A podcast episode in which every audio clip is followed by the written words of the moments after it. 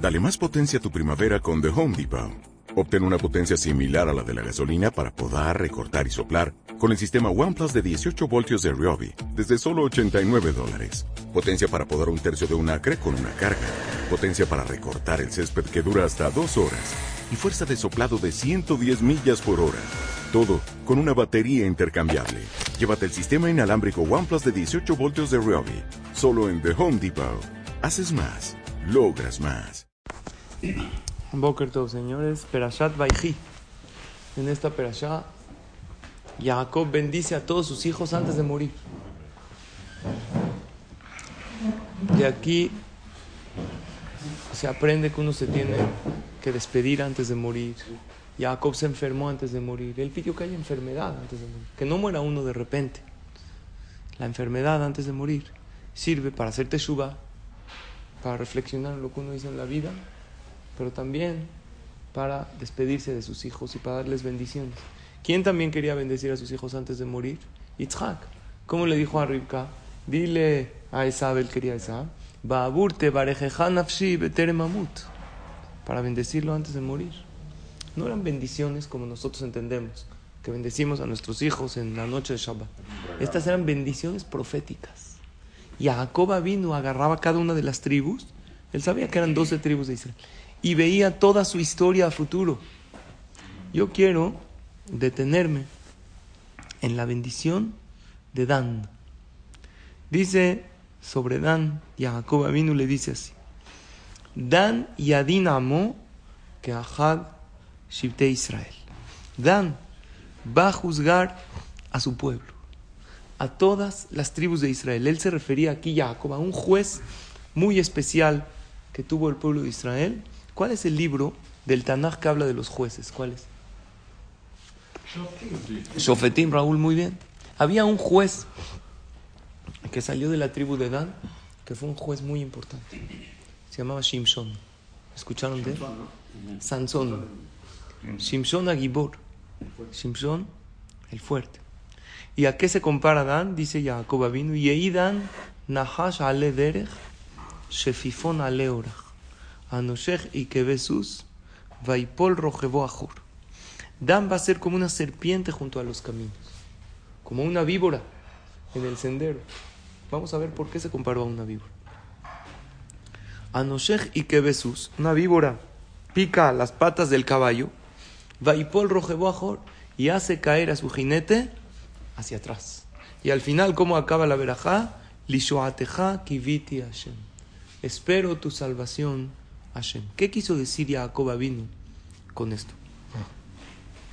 Shimshon era como una serpiente en varios aspectos. Número uno, la serpiente tiene una tendencia vengativa. Cuando le hacen algo, cuando la atacan o cuando la molestan, ¿qué hace? Va y pica.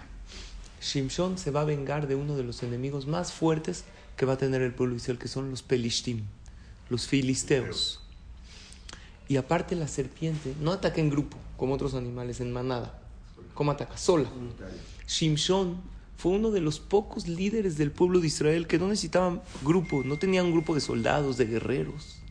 Él era tan fuerte que él iba solo a las guerras, a los enfrentamientos y ganaba.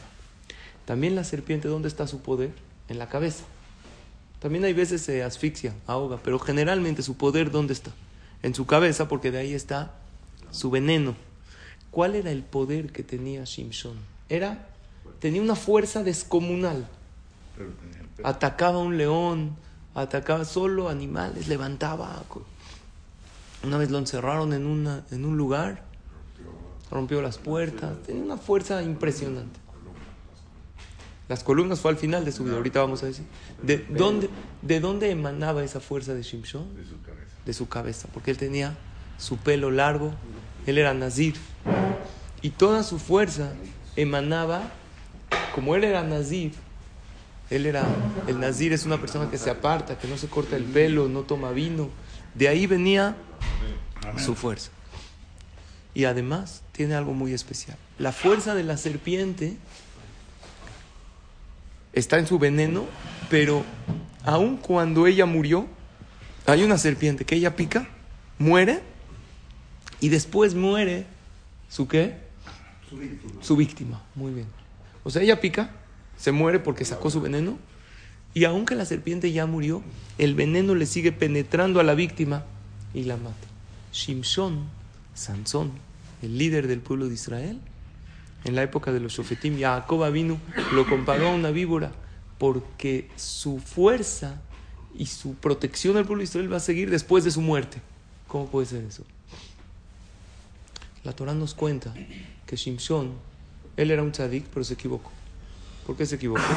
Se casó con una mala mujer filistea. Puso sus ojos en una mujer no correcta. ¿Cómo se llamaba su esposa? Dalila. En contraste a Yosef Atzadik, que cuidó sus ojos, y por cuidar sus ojos y no poner los ojos, Yosef no nada más no pecó con la esposa de Potifar, no la volteó a ver, porque él sabía que si la veía va a pecar con ella. Era muy bella. Y por eso, ¿qué verajá le dio Jacob a Yosef? Ven porat Yosef, ven porat aleain. Yosef está por sobre el ojo. A Yosef no le recae la inara. El que quiere estar protegido del mal de ojo, que cuide sus ojos, y esto es para los hombres, que cuide sus ojos de no ver mujeres. No es haram ver mujeres. Fijarse con deseo o con eh, intención de pecar. Si uno ve normal, no hay problema. Entonces, en contraste a Yosef, nosotros vemos un líder que era tzadik y todo, pero cayó. Puso sus ojos en una mujer filistea, que era Dalila. Y esta mujer salió al final una mala mujer.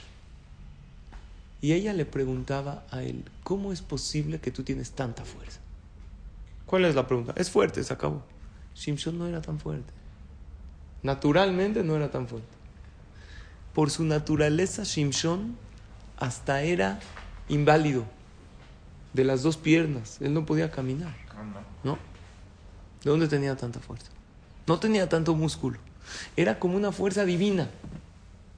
Le dijo su esposa, dime cómo es que tienes tanta fuerza. Después de insistirle mucho, él le dijo, te voy a decir la verdad, yo soy Nazir. Y Dios a mí me prometió que mientras yo cuide mi Nezirut correctamente, que no me corte el pelo, nada más él, si tú te dejas el pelo largo no vas a tener esa fuerza. Hashem prometió que mientras él sea Nazir va a tener una fuerza especial, porque el Nazir está apartado. No se corta el pelo para no embellecerse, no toma vino. Como ella era filistea, aunque se casó con él, ella se sentía vinculada al pueblo de los Pelishtim. Y cuando ella descubrió el secreto que la fuerza de su esposo, ¿de dónde emana? De su cabellera, ¿qué hizo? Le cortó. Lo durmió y le cortó el pelo. Le corta el pelo y él está dormido y le habla a los Pelishtim. Los Pelishtim no atacaban al pueblo de Israel nada más por Shimshon. Les daba miedo meterse con el pueblo de Israel. Siempre hubo odio a los Yehudim. Llegaron los Pelishtim y ¿qué hicieron? Lo atacaron y él dijo, los voy a matar. a todos". No había matado. No podía ni mover la cadena. Era más débil que cualquier persona. Y como él estaba totalmente indefenso, le quitaron los ojos, los cegaron. Le arrancaron los ojos, lo encadenaron y lo llevaron a Gaza, a un lugar en Israel. Se congregan todos los pelishtim con su Dios para festejar. ¿Para festejar qué? Que ya derrotamos al enemigo número uno de nosotros. Ellos, ¿por qué no se metían con los Yehudim? Nada más por quién? Por Shimshon. Pero como ya le quitaron los ojos, lo encadenaron, lo llevan a Asa, van, ¿cómo se llamaba el dios de ellos? Se llamaba Dagón, así se llamaba. Hacen un festejo enorme en un lugar muy grande, en un coliseo. Y cuando están todos tomando felices, ¿cuántos pelishtim había en ese coliseo? Miles, muchísimos. Dicen, traigan a Shimshon, amén, para que nos burlemos un poco de él. Ya tenemos el enemigo del pueblo de Israel, ¿qué? Derrotado. Ahorita vamos a festejar. Los Yehudim sin Shimshon, pan comido. No hay quien los proteja. Tráiganlo para que nos burlemos de él. Y así es que traen a Shimshon encadenado, sin ojos. Lo le habían arrancado los ojos. Y lo van jalando porque, como les dije, no podía caminar. Desde hace mucho sufría de un tema que por eso se llama, se esto es uno de los motivos que se comparó con una serpiente, porque la serpiente no tiene patas, se arrastra. Y por eso se llamó Shefifón, así le llaman. Así, era fuerte y se le acercaba, aventaba. Ahorita vamos a ver qué hacía. Aventaba cosas y tir. Por eso dice, Anoshech y Kebesus, Baipol Rojebo Ajor. Él picaba las patas del caballo y se caían los jinetes. ¿Qué hacía? Era tan fuerte que iba pasando un burro por ahí, lo agarraba. Él estaba sentado, lo despedazaba, así con sus manos como tú rompes un papel. ¿Sabes qué dura es la piel de un burro? La carne es durísima. Como uno rompe un, Kleenex, así él lo rompía, agarraba la quijada del burro, como están la aventaba. ¿Y qué crees que pasaba? ¿Dónde pegaba la quijada del burro? En todos los pies de los caballos. Así, ta, ta, ta, ta, ta, y todos los jinetes se caían para atrás. Así atacaba al pueblo, a, los pelishtim. Y el pueblo Israel, mientras estaba Shimshon, se sentían que, se sentían seguros. Lo traen a Shimshon. No, no había sillas de ruedas como antes, a lo mejor lo jalaban en algo. Y en ese momento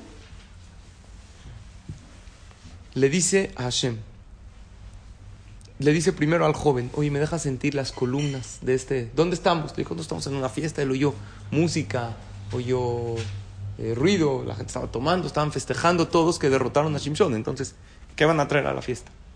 El símbolo de nuestro festejo. Vean cómo lo derrotamos, ya no es fuerte. Agarró, él sintió las columnas en donde estaba. Estaba encadenado y le dijo al joven que lo tenía, déjame nada más sentir dónde estoy. El joven lo desencadenó, ya no tiene fuerza este señor. ¿Cuál es la prueba que no tiene fuerza?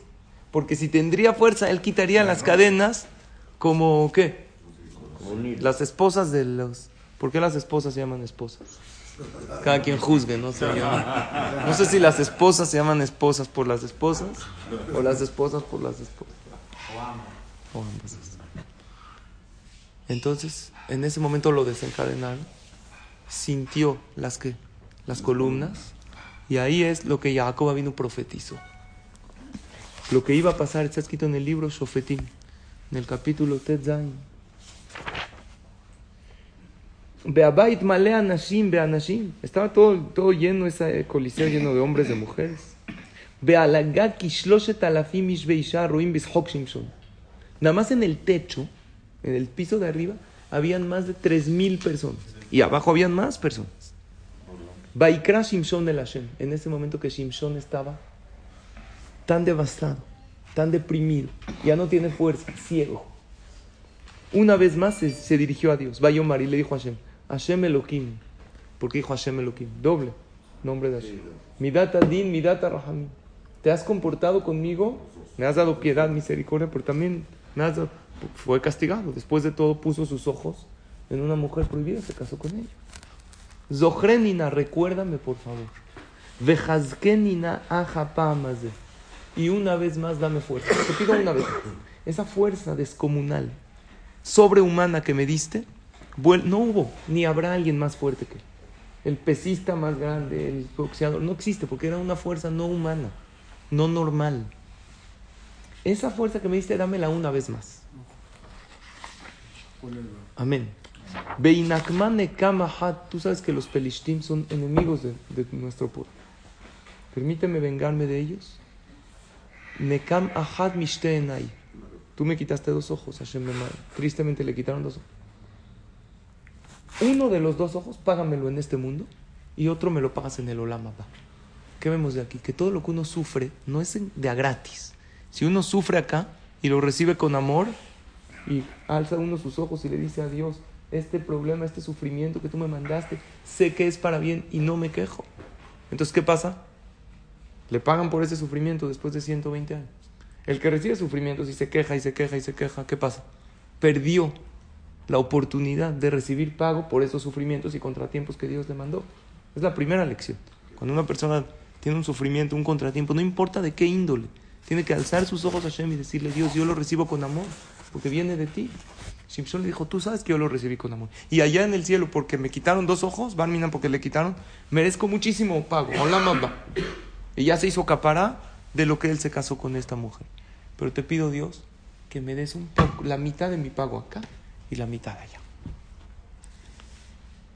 En ese momento, Shimshon se sintió que otra vez tenía fuerza. que hizo? Shimshon Agarró Shimshon estas dos columnas, Asher Abait Nahon Alehem, que la casa se sostenía, Vaisameja Alehem, Ejad Bimino, Ejad Bismol.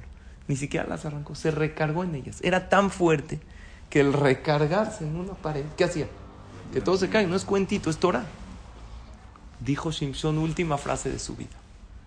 Bayomer Shimshon, Tamot Nafshi im Pelishtim. Me muero yo con los Pelishtim. O sea, él estaba dando su vida para el pueblo de Israel. Yo también me quiero morir con ellos. En ese momento empujó las columnas. Vayet bekoach, vaipola baita la seranim bealkol am asher bo. Vayu ametim asher emit bemotor rabim me asher emit behayam. Mató más el día que murió, más enemigos del pueblo de Israel, que, que durante toda su vida. ¿Se acuerdan que dijimos que agarraba la quijada y ¡pa! se iban todos ta, ta, ta, ta, como chuza? Ese día más. Jacob vino vio todo esto con profecía. Y le dijo a Adán, de ti va a salir un juez muy especial. Y Dalila se dio cuenta que se equivocó. ¿Por qué? Porque la fuerza no es del pelo, la fuerza es de Hashem. Ella lo traicionó. Había, pero lo mató. Un hombre le dijo a su esposa, dime la verdad, cuando yo me muera, ¿tú vas a llorar o no? Me dijo, claro, tú sabes que yo lloro por cualquier tontería. ella lo mató. Y ella nunca se volvió a aparecer. Y ella murió ahí Ah, también. también. Pero ella murió Descendencia. como Reshaid. Entonces, Shimshon se casó con esas dos mujeres, como yo, digamos, para, para poder. Tuvo otras antes, pero Dalila fue. Lo que figura en el, en el, en el libro. Sí. Él, se, él se casó con, con, Dalila para vengar al pueblo Sí. de Israel y hacer guerra civil. Él así lo hacía para. Tener, saber los secretos, sa- pero de todos modos, no lo deberían haber hecho. Cuando Jacoba vino, está viendo todo esto en Ruach HaKodesh, antes de que él, él está viendo la historia, ¿qué es Ruach HaKodesh? Está viendo la película antes de que pase. Ve un juez tan- con una fuerza descomunal que salva al pueblo de Israel. Pensó que él era el Mashiach. Dijo, aquí está el Salvador. Pero cuando vio que murió Simpson, si murió es el Mashiach o no. El Mashiach tiene que estar vivo en el momento de la redención. El Mashiach es un ser humano, que así como llegó Hashem con Moshe Rabbenu y le dijo, tú vas a redimir. Esto era lo de Simpson es después de Moshe Rabbenu. Nos publicamos en la historia, es Torah. Después de la Torah, ¿qué libro sigue? Yehoshua, que los meta al Israel. Y luego Shofetim y después Melahim. Este libro Shofetim está entre Yehoshua y Melahim, y la época de los reyes. Cuando Jacob vino, vio que Simpson no era el Mashiach porque muere ahí con los Pelishtim. Ahora, me faltó decirles algo. Veinte años después de este episodio, los Pelishtim no se atrevían a tocar al pueblo de Israel. Oye, pero ya pasó, murió Simpson. Se quedaron como ciscados. Dijeron, a este pueblo tiene un Dios que los protege. Entonces, por eso se comparó a una serpiente. Eso es otro motivo. Así como la serpiente después de morir, su veneno sigue siendo fatal. Igualmente, Shimshon después de morir, 20 años los filisteos no atacaron al pueblo de Israel. Porque se quedaron con el impacto de la fuerza de cómo Dios salvó a su pueblo de una manera muy especial. Ellos querían matar a todos. Los pelishtim no son los palestinos de hoy en día, son los filisteos. A lo mejor tomaron el nombre de ahí, los palestinos. Y al final, ¿cómo acaba Jacob? Lishuateja kiviti Adonai. Es un pasuk de tres palabras muy bonito. De hecho, es una alía muy bonita en Shabbat. Lishuateja, espero tu salvación, Hashem. ¿Qué tiene que ver esto? Está, Jacob está profetizando toda la historia de Shimshon, que va a salir de Dan. Pero precisamente eso. Cuando vio que él no fue el Mashiach, entonces ¿qué dijo Jacob? Tendremos que esperar la salvación final. Y Jacob iba a decirles al pueblo de Israel cuándo va a llegar el Mashiach y cuándo va a ser la salvación final. Pero eso Dios no le autorizó. Muchas de las cosas que sabemos que iban a pasar a futuro vienen de aquí de Jacob. Porque hoy estudiamos la verajá de una de las tribus, Bezrat Hashem. Tenemos otras clases. Una de las preguntas que le preguntan a la persona después de 120 años, le preguntan seis preguntas. Después de 120 años, y al final una séptima, las traen la Gemara en Maseje Shabbat, si tuvo temor a Dios. Pero ¿sabes cuál es una de ellas? Tzipita Lishua. ¿Tú esperabas la salvación divina? Cuando estabas en un problema, vivías con la convicción y la fe que Dios te va a mandar la salvación. Y Jacob vino cuando vio que él no es el Mashiach, dijo, Lishuateja kiviti Hashem. Lishuateja, esperamos tu salvación. Sabemos que la salvación al final va a llegar. Es difícil ver y visualizar la salvación cuando uno está en un problema. Pero un yehudí que tiene fe aprende a visualizar la salvación. Y estando dentro del problema, ¿saben qué hace? Empieza a imaginarse la salvación del problema y empieza a agradecerle a Hashem por esa salvación que todavía no ha llegado. Pero aparte tú la jalas. Y uno la jala porque la piensa. Muy bien. Lishuateja. Ustedes saben que este, este pasuk se dice cuando uno fueron ahorita de viaje en las vacaciones. ¿Qué se dice? Tefilata derech. Al final de Tefilata derech hay muchos sidurim. La verajaka baruch Hashem shomea tefila. Pero hay muchos sidurim que aumentan este pasuk. Lishuateja kiviti adonai. Se puede decir el nombre de Hashem porque estamos diciendo el pasuk completo. Y como les dije, es una alía muy bonita. Que en Shabbat el que suba es una alía. La vendemos, Gaby. No. Lishuateja kiviti Hashem es. Espero tu salvación, Hashem. Yo vivo esperanzado. Y nosotros aprendemos de Shimshon varias cosas. Número uno, aprendemos que la fuerza física viene de Dios. Tú puedes entrenar tus músculos, pero finalmente el que da la fuerza. Y que el verdadero fuerte no es el que tiene fuerza física. El verdadero fuerte es, es de Ugibor a Titzro. El verdadero fuerte es el que se domina a sí mismo. Y saber y vivir todo el tiempo, Lishuateja Kiviti Hashem. ¿Cuándo Dios le, eh, le escuchó la tefilá a Shimshon? Cuando estaba triste, cuando estaba... Él dijo, Dios no me ha abandonado. Le voy a pedir a Dios. Una, hay veces está la persona tan de bajada que ya no tiene ni ganas de rezar. Imagínense cómo estaba Shimshon. Una fiesta de Pelishtim, todo el mundo burlándose de él. Él, el fuerte, no tenía ni fuerzas para caminar, no podía caminar. Era inválido.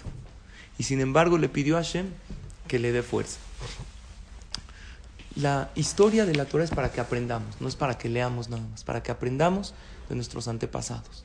Las cosas que hicieron bien, hay veces las cosas que hicieron mal, lo que la Torah condena, esto hicieron mal, para que nosotros lo hagamos. Hay una historia de un vendedor de sombreros y unos changos, que a mí me la contaron de chiquito, a lo mejor la han escuchado. De chiquito, en la escuela, hicieron una obra. Había un vendedor de sombreros que llevaba una bolsa con muchos sombreros. Y llevaba un sombrero puesto, como él vende sombreros, ¿no? El que vende sombreros en la playa, ¿no? Se pone uno así cool, para que les guste.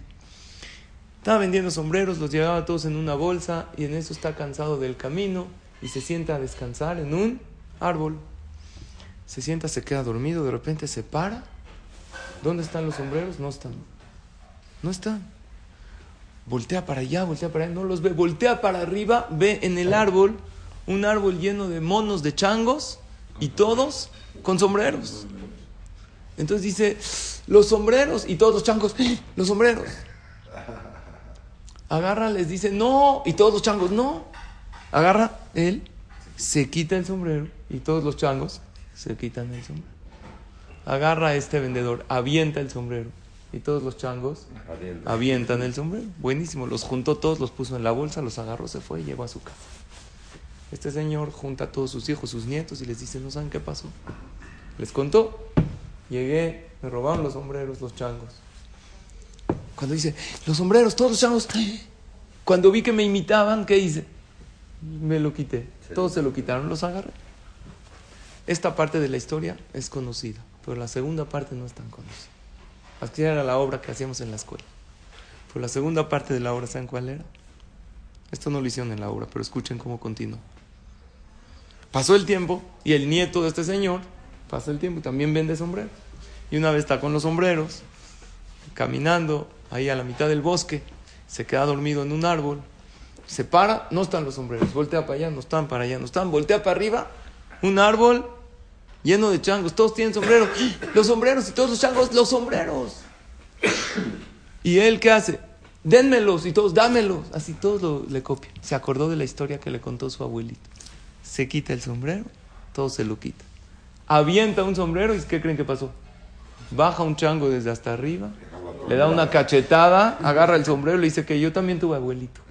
No nada más tú. A mí también mi abuelito me contó que había un señor que se las aplicó a los Y que no changos. la riegue. Y que no la riegue. Les dijeron a su abuelito, cuidado, si les vuelve a pasar, lo avienta, ustedes agárrenlo. ¿Qué quiere decir? Todos tenemos que aprender del pasado.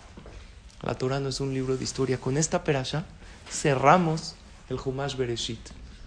Y cada semana venimos al CNIS, escuchamos la Torah, nos encanta, vemos un poquito de comentarios, venimos a la clase. La pregunta es con cuántas lecciones nos quedamos. Hay muchísimas lecciones del Humash Bereshit. Y eso que vamos cada semana, unas cuantas clases, es cuánto nos podemos detener en el Humash Bereshit, solamente en el Bereshit. Hay veces en un pasuk. Hoy estudiamos tres pesukim de Dan y vimos que tienen mucha enseñanza. Aprendamos de nuestros antepasados. La historia se repite, así dicen, ¿no? Pero la historia no se debería de repetir. Los errores del, pasa- del pasado no los deberíamos de repetir. Se supone que ya los aprendimos y tenemos que imitar aquellas cosas buenas que hicieron nuestros antepasados, Abraham, Isaac y Jacob, los Shebatim Bezrat Hashem. Vamos a tener otra clase para cerrar lo que es este Humash tan bonito, Humash Bereshit, de Perashat Vayhi. Que tengan todos excelentes días.